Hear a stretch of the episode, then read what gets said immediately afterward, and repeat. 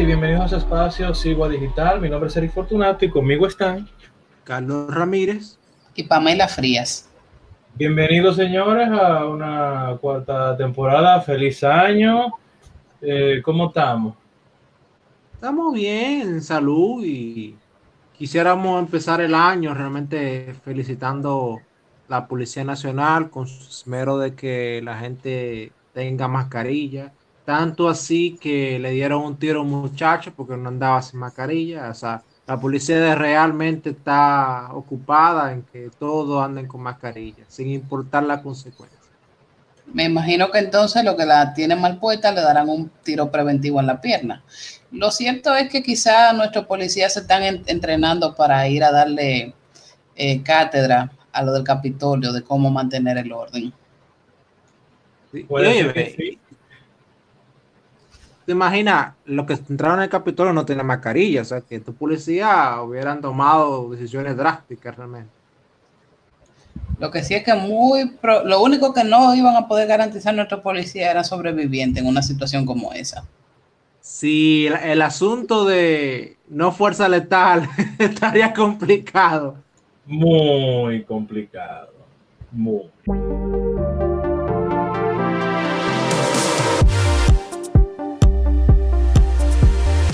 Saludos a todos y bienvenidos a República 21. En el episodio anterior finalizamos el año y la temporada eh, número 3 revisando el 2020. Lo que no nos estábamos esperando era terminar el 2020 e iniciar el 2021 como estábamos en marzo pasado. Vamos para 10 meses con estado de emergencia y se hace, creo que propicio, que como que aprendamos un poquito más de esta prerrogativa del Poder Ejecutivo porque así como luce esto, eh, como que va para largo. Pamela, háblanos un poquito, explícanos un poco de, de esos estados de excepción y eso. Bueno, como tú bien mencionas, Eric, el COVID-19 vino y no contábamos con su astucia. Eh, esta situación a nivel mundial ha sido subestimada Muchos estimábamos y esperábamos que luego de unos cuantos meses de encierro eh, serían suficientes para poder controlar la pandemia. No obstante, a la fecha, el COVID, tan solo en Estados Unidos, ha causado más muertes en un año que todos los accidentes de tránsito registrados en nueve años en ese país. Esto conforme a los datos ofrecidos por el doctor Fahim Yunes, uno de los colaboradores del COVID Data Tracker. En la gráfica que él mostró en Twitter, en Estados Unidos durante nueve años en accidentes de tránsito han fallecido 325.412 personas. Y el año pasado de COVID fallecieron un total de 332.246, lo cual nos da una idea de la gravedad del asunto, por lo menos en Estados Unidos. Es importante, yo creo, destacar, porque quizá nadie sabe dónde está ese data tracker. Eh, esas no son la gente del Centro de Control de Enfermedades, el famoso CDC. Sí, sí, correcto. Esa es eh, del Centro de Control de Enfermedades de los Estados Unidos, ciertamente.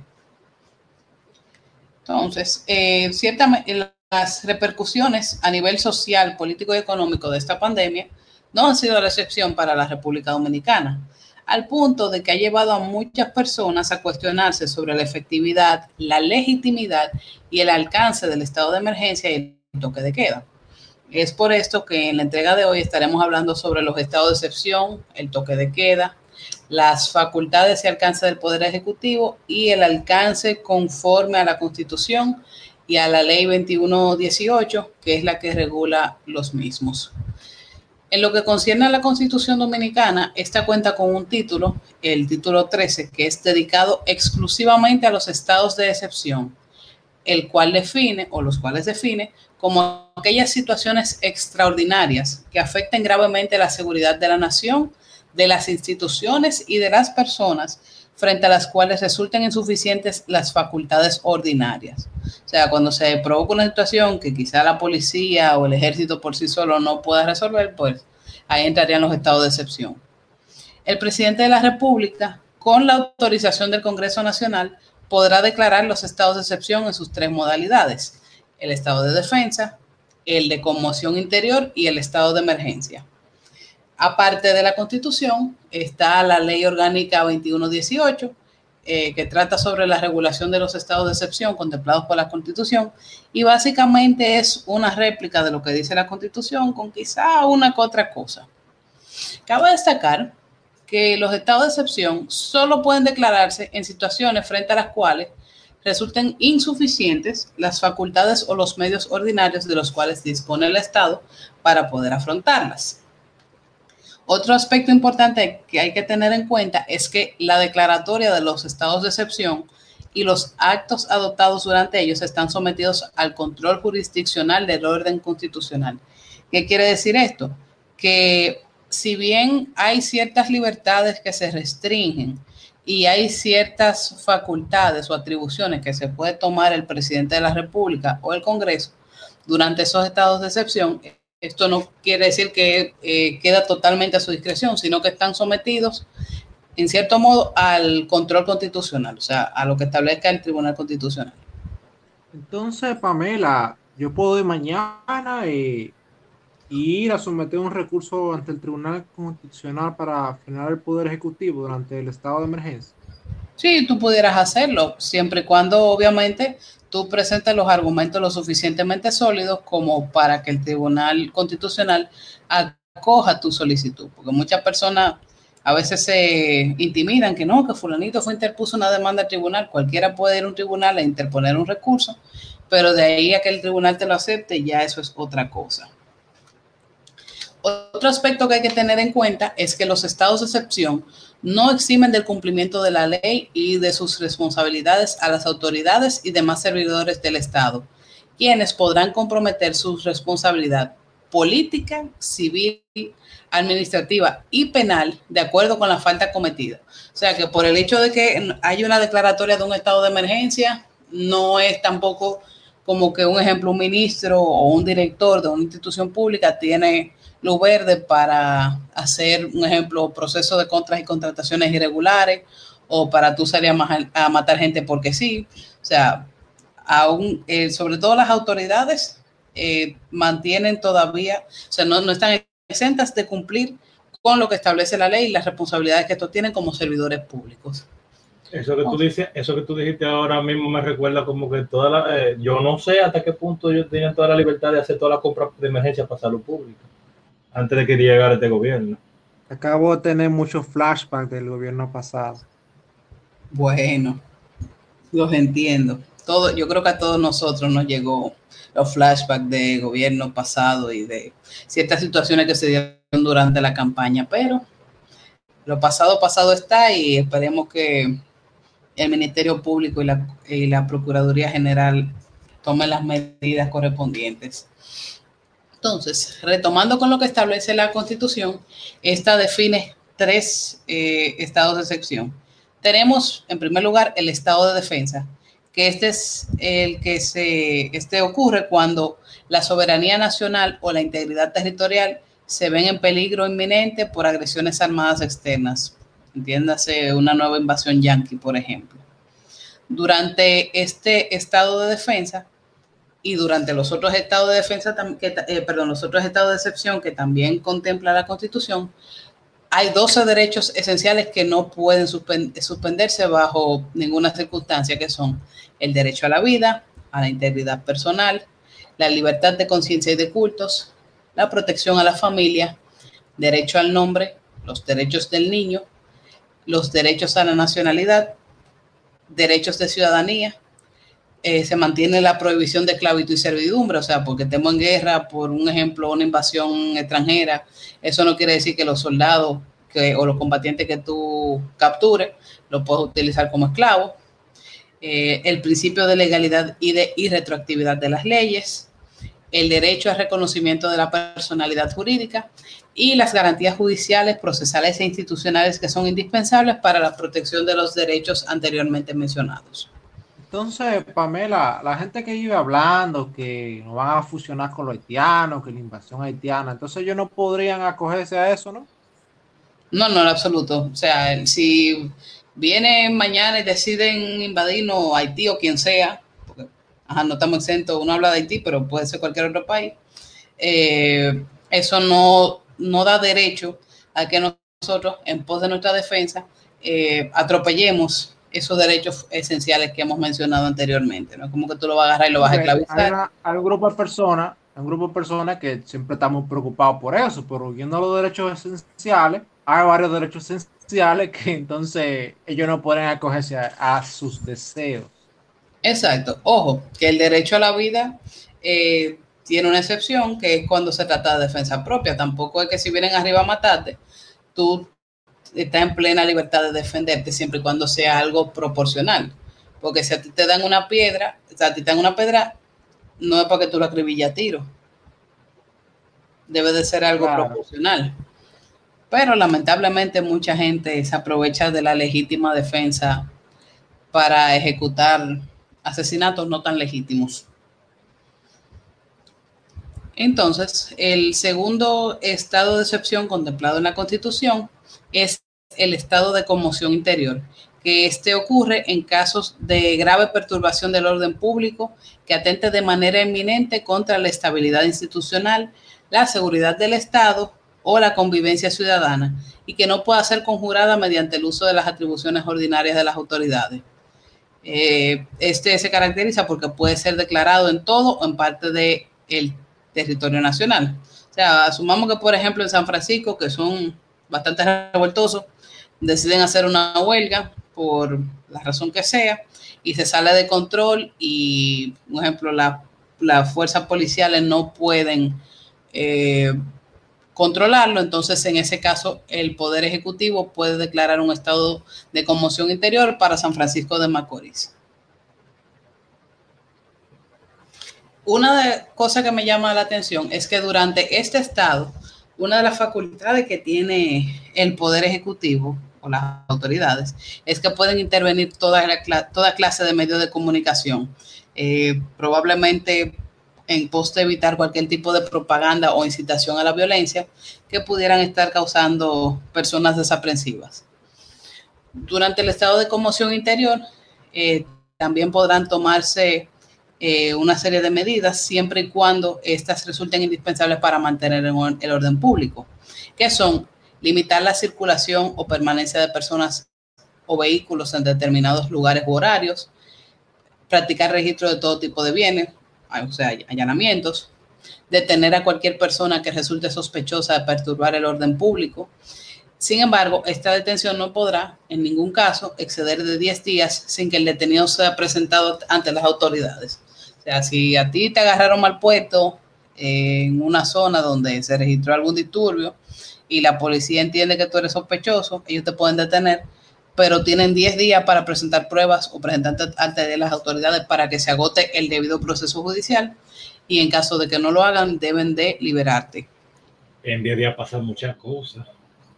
Bueno, 10 días preso, como que...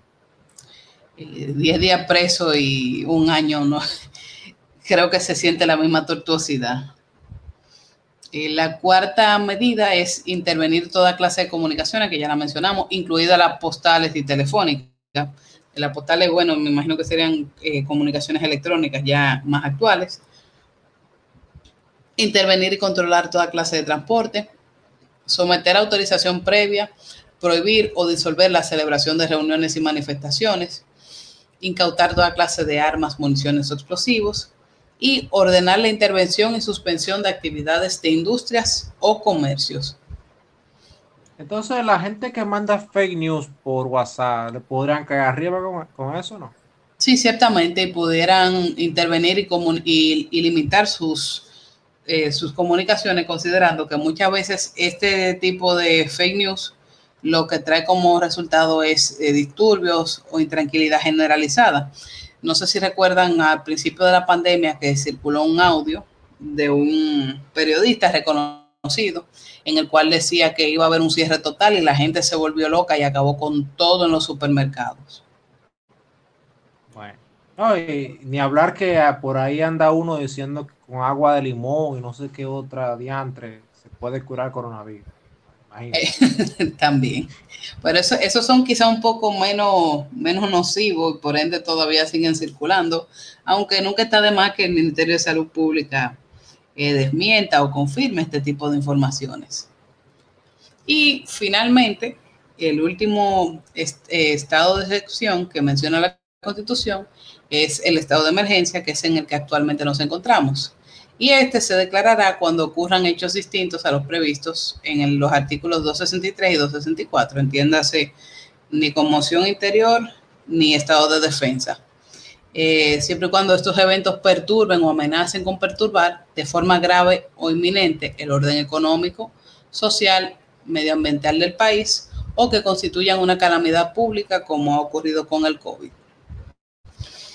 Cabe destacar que en los estados de, tanto en el estado de conmoción como en el de emergencia, también se pueden suspender varios eh, derechos que son reconocidos constitucionalmente.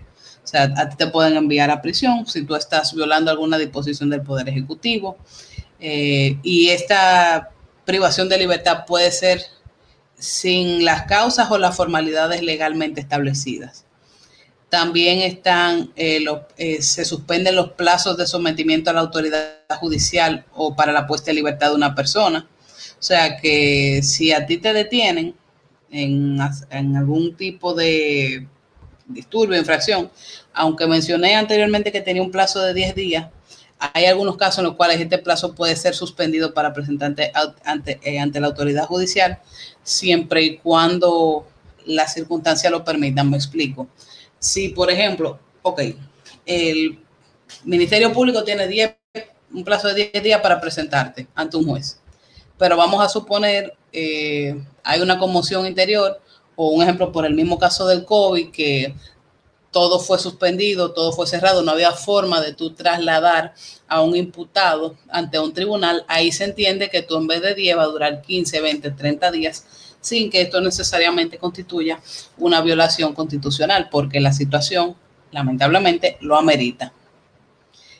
Ahí también está lo que es eh, la suspensión del traslado eh, desde establecimientos carcelarios u otros lugares, la presentación de detenidos, eh, todo lo relativo con, los, con el recurso de habeas corpus, la inviolabilidad del domicilio y de recintos privados, o sea, que si la policía, que eso es algo que estamos viendo mucho en esto del toque de queda, entiende que dentro de un domicilio o de un recinto privado se están violando las disposiciones, ellos pueden perfectamente entrar sin que esto suponga eh, un atentado contra eh, derechos a la privacidad o el derecho o el, la inviolabilidad de domicilio. También queda puede quedar suspendida la libertad de tránsito, la libertad de expresión, las libertades de asociación y de reunión, o sea, usted no tiene derecho al teteo, y la inviolabilidad de correspondencia también se ve afectada si las circunstancias así lo ameritan. Pero también hay que señalar que tan pronto han cesado las causas que dieron lugar al estado de excepción, el Poder Ejecutivo declarará su levantamiento y el Congreso Nacional, habiendo cesado las causas que dieron lugar al estado de excepción, dispondrá del levantamiento si el Poder Ejecutivo se negare a ello. Eso significa también entonces que si el Congreso entiende que, ya está bueno del estado de emergencia, eh, puede sesionar y decir, ok, mira, eh, ya, vamos, eh, soltemos esto. Sí, ciertamente. Si el, si el Congreso entiende que ya cesaron las circunstancias que dieron lugar al estado de emergencia y el Poder Ejecutivo no quiere hacerlo, ellos tienen todas las facultades para declararlos ellos. Ahora bien, eh, cuáles son algunos de los requisitos para los estados de excepción y ciertas y vamos a hablar también de ciertas particularidades de lo mismo. En cuanto a los requisitos, como ya hemos visto, el presidente debe tener la autorización del Congreso para declarar el estado de excepción correspondiente. Si no estuviese reunido el Congreso, el presidente podrá, eh, podrá declararlo, lo que conllevará a que se convoque inmediatamente el Congreso para que decida sobre este asunto. Mientras permanezca el estado de excepción, el Congreso se reunirá con la plenitud de sus atribuciones y el presidente de la República le informará de forma continua sobre las disposiciones que se hayan tomado y la evolución de los acontecimientos. Todas las autoridades de carácter electivo mantienen sus atribuciones durante la vigencia de los estados de excepción. Eh, y también, muy importante, vuelvo y reitero, los estados de excepción no eximen del cumplimiento de la ley y de sus responsabilidades a las autoridades y, demás servidores del Estado. Por más excepcional que sea la circunstancia o el motivo que haya dado lugar al estado de, excepción, igual se mantiene el cumplimiento de la ley y las responsabilidades.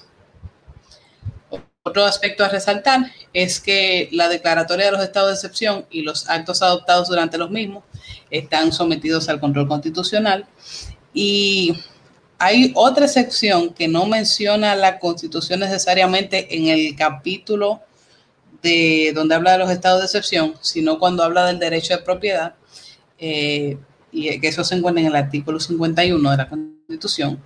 En esta se establece que ninguna persona puede ser privada de su propiedad sino por causa justificada de utilidad pública o de interés social, previo al pago de su justo valor determinado por acuerdo entre las partes o sentencia de un tribunal competente de conformidad con lo que establece la ley. Cuando, esto, cuando una propiedad es declarada de utilidad pública durante un estado de emergencia o de defensa, esta indemnización podrá no ser previa. O sea, vamos a suponer, tú tienes un terreno en un lugar X, y un ejemplo con esta situación que está pasando del COVID, el gobierno necesitaría ese terreno donde tú tienes tu propiedad para, un ejemplo, construir un hospital o un centro de aislamiento para caso de COVID. En vez de pagarte el dinero antes, pudiera pagártelo después y esto no supondría ninguna violación constitucional. Pues no solamente los policías pueden hacerte una muy mala jugada, sino que si algún funcionario, valiéndose de esta prerrogativa, eh, quiere hacerte un daño con un terreno, propiedad, podría ser. O que este, con este asunto del estado de emergencia, bueno. Bueno, el daño quizás sería en el tema de la indemnización que no te la darían previo a, pero igual tendrían que dártela y en principio eh, debe ser pagado su justo valor, el cual va a ser determinado o por un acuerdo entre las partes o mediante sentencia de un tribunal competente. O sea que tampoco la persona queda tan desprotegida como pudiera parecer. lo que va y viene el hacha. Ah, sí, puede pasar un tiempo antes de que tú puedas cobrar ese dinero. En esa parte sí. Dejando un poco de lado lo que es la constitución, eh, voy a mencionar algunas de las particularidades que menciona la ley 2118 como por ejemplo el artículo 28, que mucha gente eh, entiende que, ah, que el presidente, que cada 45 días, que ya está bueno. Esta ley le otorga una prórroga al Poder Ejecutivo en caso de que persistan las causas que dieron lugar a la declaratoria del estado de excepción. En ese caso, si se mantienen las circunstancias, como por ejemplo nosotros ahora mismo con el COVID, el Poder Ejecutivo le podrá solicitar al Congreso cuantas veces sea necesario, así establece la ley, la prórroga del estado de, excepción con cinco días de antelación a la finalización del periodo originalmente establecido. O sea, recientemente se aprobó por 45 días eh, el, extensión del estado de emergencia. A los 40 días, o más tardar a los 40 días, el presidente debe de solicitar una nueva prórroga si así lo entiende pertinente. O sea que si al presi le da la gana y el Congreso lo aprueba, nosotros podemos estar en estado de emergencia hasta el 16 de agosto del 2024. Pudiéramos estarlo, sí. No tanto porque al presi le da la gana, sino porque si se demuestra que se mantienen las causas que dieron lugar a la declaratoria del estado de excepción. Otros artículos que me llaman la atención de esta ley es el artículo 29 y el artículo 30. En el 29 te habla sobre unos informes que el presidente de la República rendirá para ambas cámaras legislativas sobre las disposiciones que hayan tomado y la evolución de los acontecimientos que tengan eh, lugar durante la vigencia de los estados de excepción. Estos informes eh, serán rendidos cada 15 días durante la vigencia del estado de excepción y el artículo 30 habla de un informe final que es es rendido una vez finaliza el estado de excepción. El presidente de la República, en un plazo de 10 días, rinde este informe al Congreso sobre todos los acontecimientos y decisiones tomadas durante el estado de excepción. Este será colocado en el orden del día eh, próximo del Congreso sin más trámites. Ahora, sería interesante ver la, la, publicación de estos informes, sobre todo durante el gobierno pasado. ¿Qué ustedes creen? Por lo menos yo no lo he visto el primer informe. No sé, no, sé dónde, dónde estarán publicándolo, pero yo no lo he visto. Y cada vez, y esos informes, porque los parciales me imagino que se rinden cada vez que hay uno, ¿no? Eh, se pide una prórroga, o en qué momento que tienen que entonces. No, se supone que cada 15 días durante la vigencia del estado de excepción, el presidente debe de rendir un informe a ambas cámaras. Y ya cuando finalice, o sea, los 10 días de haber, en un plazo de 10 días, rinde un informe final una vez eh, ha finalizado el estado de excepción. Pero hasta donde yo sé, ni de la gestión anterior ni del gobierno actual, se, o por lo menos no de manera pública, se tiene conocimiento de, estos informes. O sea, que ellos van, dicen, mira, eh, hacen la cartica y hasta ahora nada más con esa cartica de que, mira, tú, sabes de todo datos, eh, necesito que tú me des una prórroga. Ya. Básicamente. y también las medidas y también las de las medidas que se hayan tomado para que también, o sea, el proceso en principio debe ser lo más transparente posible y que no se vaya a aprovechar el Poder Ejecutivo del estado de emergencia para hacer algún tipo de irregularidad. Sí, es sumamente importante ver eso, porque uno no sabe que si se pusieron muy contentos. O sea, uno, eh, uno asume y percibe la realidad y, y jura y perjura, pero hasta que no te como un informe para uno eh, constatar y que tenga algún tipo de evidencia, pero de verdad que eh, sería bueno ver un informe y como tú decías, también verlo de, de, del gobierno anterior, si es que en algún momento lo... Digo, yo no sé si ya lo puedan entregar porque ya se fueron. Ciertamente, eso es un tema ahí.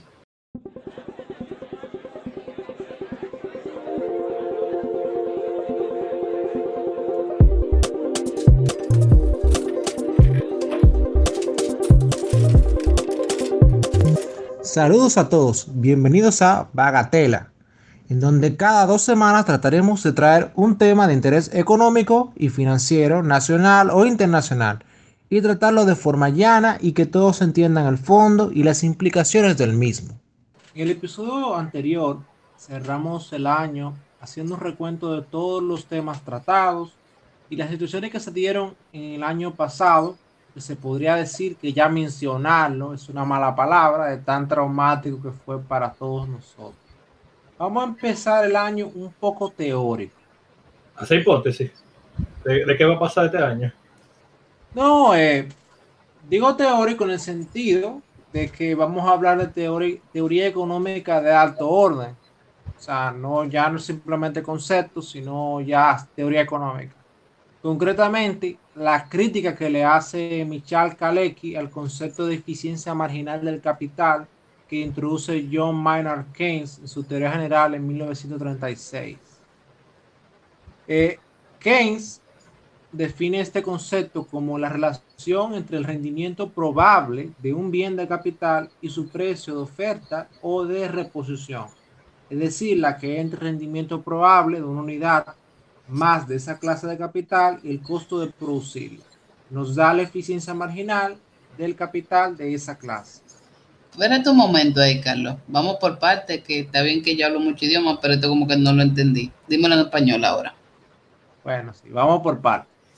Lo primero es que capital, en el idioma que hablamos los economistas, se refiere a maquinaria y otras cosas destinadas a producir bienes finales o bienes intermedios. En una fábrica de ropa, una máquina de coser es capital para irnos a lo gráfico.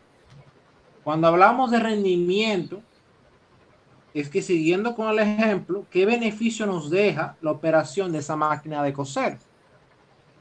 Ya pasando a lo marginal, se refiere a que cómo varía esa rentabilidad al agregar otra máquina de coser o reponerla con un modelo más moderno. Por tanto, eh, dice Keynes, que la inversión depende de los rendimientos esperados, siempre que el tipo de interés de mercado sea superior a esos rendimientos. La inversión caerá. Es decir, según si la tasa de interés es más alta de lo que el empresario desea ganar por invertir, este postergará esta inversión. Ya paralelo a esto, se entiende que desde la perspectiva de la escuela de, de esta escuela de pensamiento económico, el tema sea mantener lo más bajas posible la tasa de interés, porque si la tasa de interés está baja, es más probable que la, los rendimientos esperados de los empresarios sean más altos que la tasa de interés, por lo cual la inversión crezca y la economía crezca. Bajo esta escuela de pensamiento económico.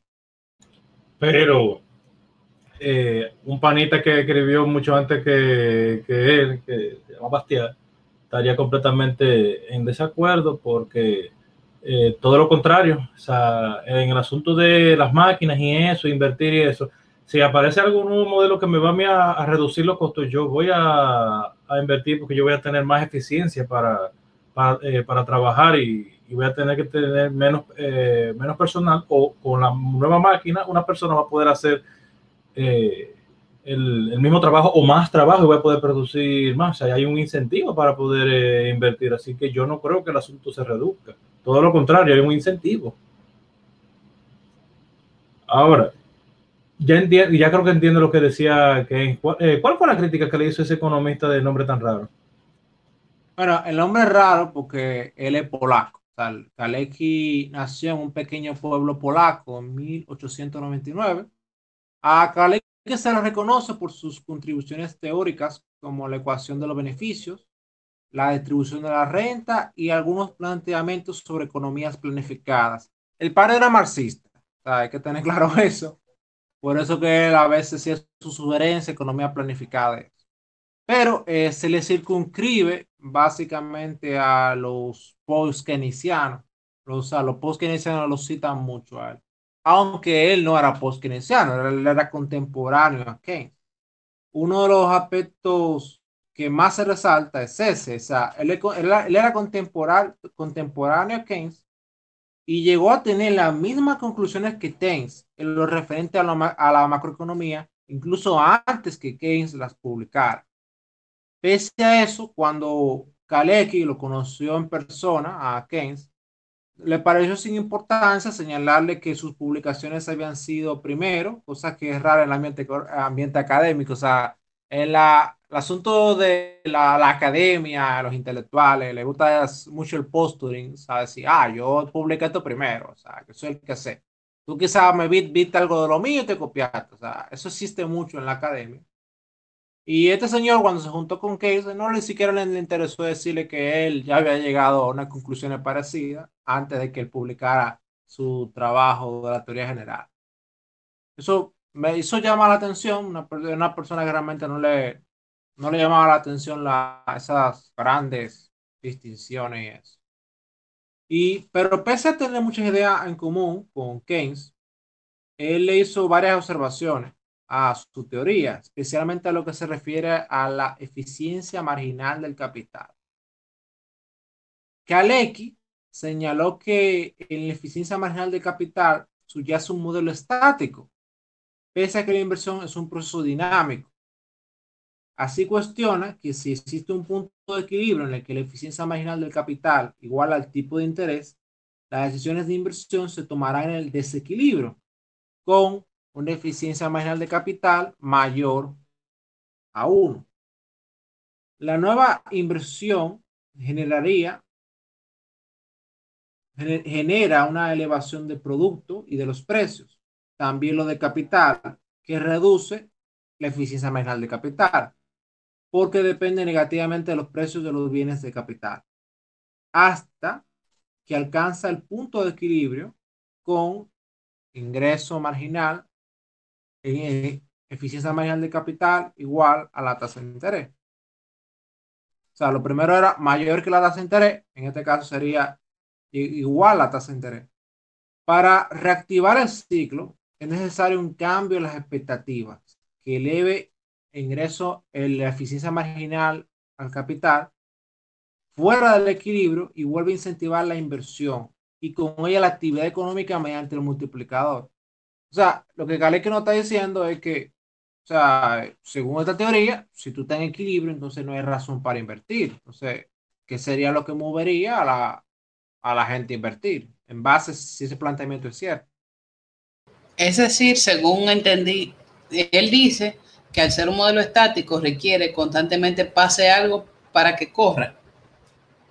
Sí, o sea, habría que tener un disparador, o sea, so, o sea, sin nada que lo mueva, o sea, no se, no se entendería por qué, la, por qué se saldría del equilibrio, que es lo que entonces justificaría, según ese planteamiento, que la gente salga a invertir.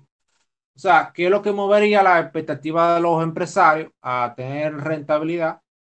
¿Qué es lo que efectivamente lo distanciaría de la tasa de interés? Y entonces ellos harían inversiones.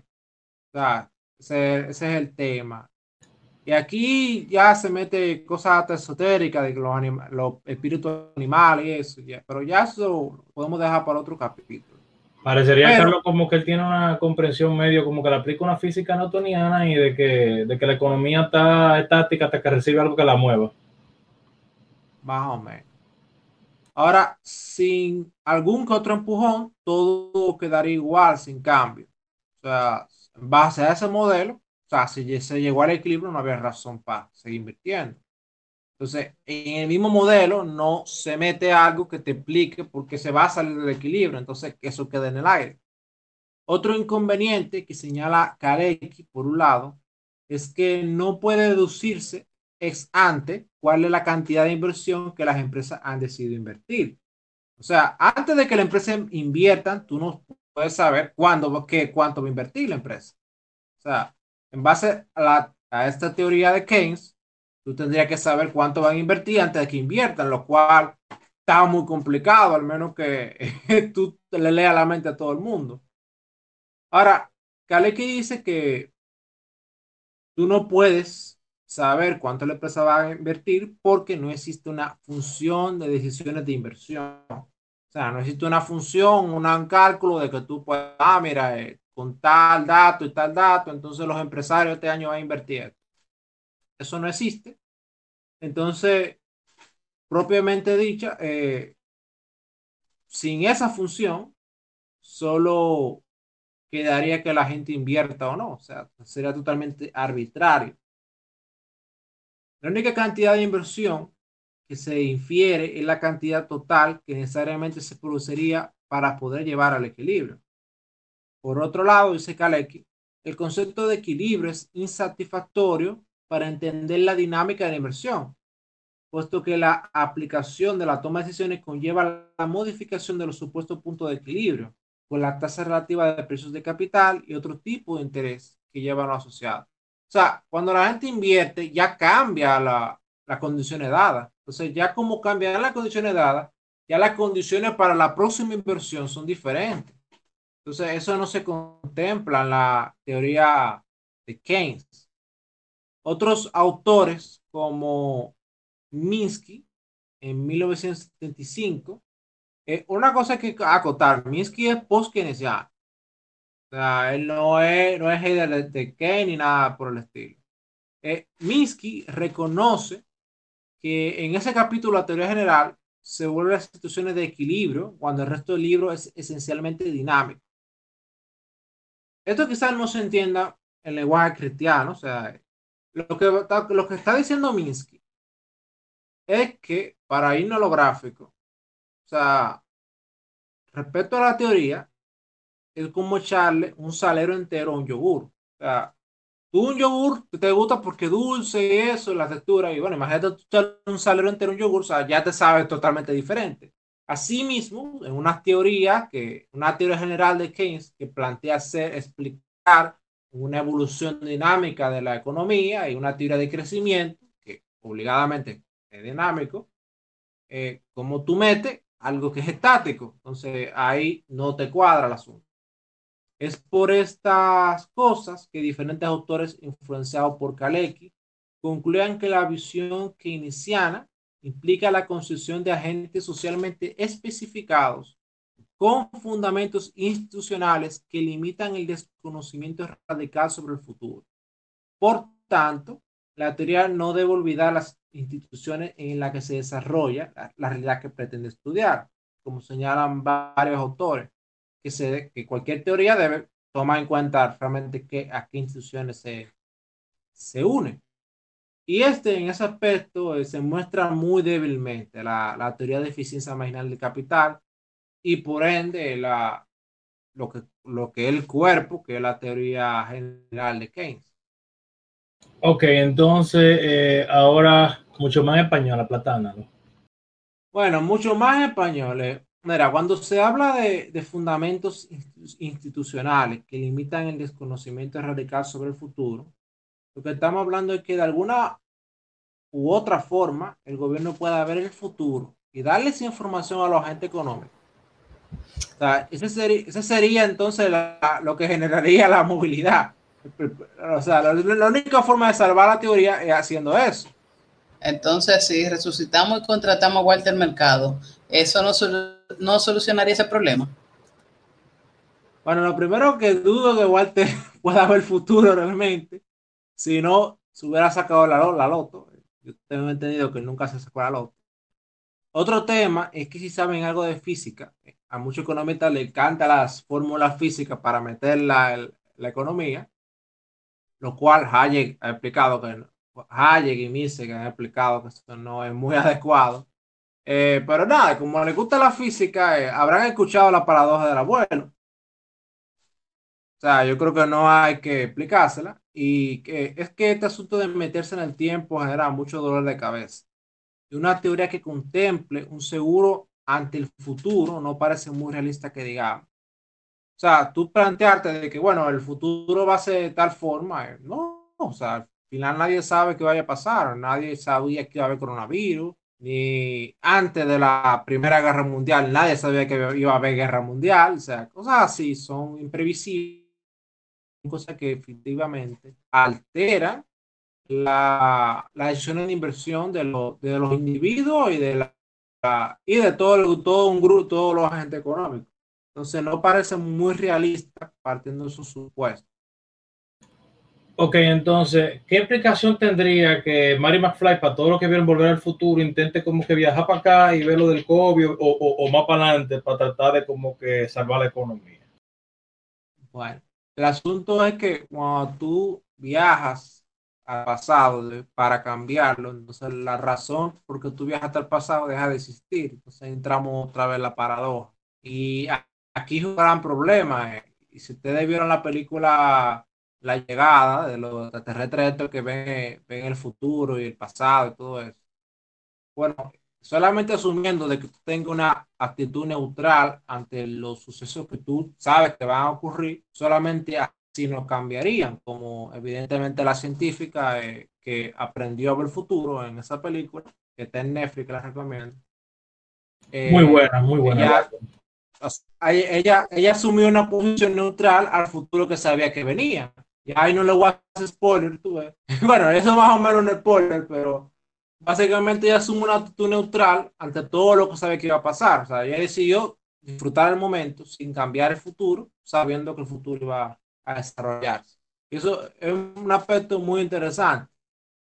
Ahora, cuando nos vamos ya a la teoría económica, o sea, esto no, no es, esto ¿qué implica realmente este fallo? O sea, esto nos explica, no solo explicaría mucho, muchos errores de dicha visión de la economía, que luego fueron muy evidentes ante la inflación de los años 70, en los países desarrollados, capitalistas, sino que también ante la impotencia de la incertidumbre ante el porvenir, entonces surgen sugerencias que a la libertad de los individuos, buscando controlar el futuro o determinar la conveniencia. O sea, bajo la conclusión lógica de que, bueno, ok, no podemos ver el futuro, bueno, va, va a aparecer un creativo de, bueno, vamos a tratar de controlar lo que va a ocurrir ahí, este es el problema de entrar en este marco, en estos lentes para ver la economía,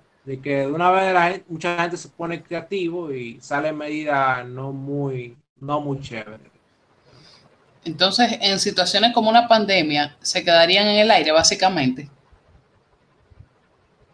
Mira, no solamente quedaría en el aire, sino que le sería complicado manejarse en la misma e controlar aún más la economía. Ah, no tengo mucho flashback con el asunto de controlar. Me parece como que ha ocurrido mucho en esta pandemia. Ahora, no es de extrañarse que en la edición alemana eh, de la teoría general se señale que en todo caso la teoría de la producción en su conjunto, que es lo que el siguiente libro pretende ofrecer, estoy citando textualmente, es muy mucho más fácil adaptarse a condiciones de estado totalitario que la teoría de la producción y distribución, una producción bajo, dado dada bajo condiciones de libre competencia y las, y las O sea, Keynes nos estaba diciendo que su teoría era más fácil aplicar bajo totalitarismo que bajo un régimen de libertades.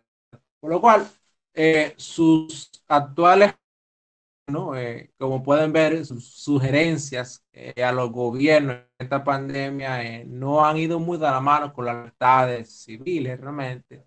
Y podemos ver casos como lo de este policía que le pegó un tiro a este joven por no andar con una mascarilla. son cosas que en teoría es muy bonito. Vamos a controlar la población para tratar de de bajar ciertos parámetros que determinamos, pero eh, hay cosas que llevan, llevan en su esencia eh, un resultado que al final va a ser arbitrario y que, y que de principio se pueden determinar que va arbitrario. Por eso hay que tener cuidado realmente con qué teoría económica tú te casas o, o cuáles son los, los lentes que tú tomas para ver los problemas económicos, sociales o de salud como tenemos ahora con la pandemia del coronavirus, que esperamos que con esta vacuna, que como bien indico, el futuro es imprevisible, nadie que la vacuna iba a llegar tan temprano y ya el futuro, ya la, ya la perspectiva han cambiado y van a seguir cambiando. O sea que eventualmente una teoría que planifique la economía, la única manera como no se puede asegurar el futuro, eventualmente cae como, como bien el mismo autor del eh, eh, Keynes, eh, cae en el totalitarismo, pues nada más funciona porque tú no puedes asegurar el futuro. Y como tú no puedes asegurar el futuro, para tú planificar, si yo no puedo asegurar el futuro, yo voy a controlar el futuro. Y la única manera de tú controlar el futuro es totalitarismo completo. Así que no hay libertad, no hay libre competencia lo que diga el totalitarista. Señores, esto ha sido muy bueno. Síganos en Spotify, YouTube, iTunes, Google Podcast, iBox, Amazon Music, Deezer y Mixcloud como Sigua Digital. Búsquenos en Facebook como Sigua Producciones y en Instagram como Sigua Digital. Danos like, síguenos y compártelo con tus amigos. Visita nuestro portal siguadigital.com, donde también encontrarás publicados todos los episodios que hemos grabado hasta el momento. Síguenos en Twitter, arroba Sigua Digital. Eh, y también puedes escribirnos a info arroba Y no dejes de hacernos tus preguntas en las diferentes plataformas. Gracias por escucharnos y esperen una próxima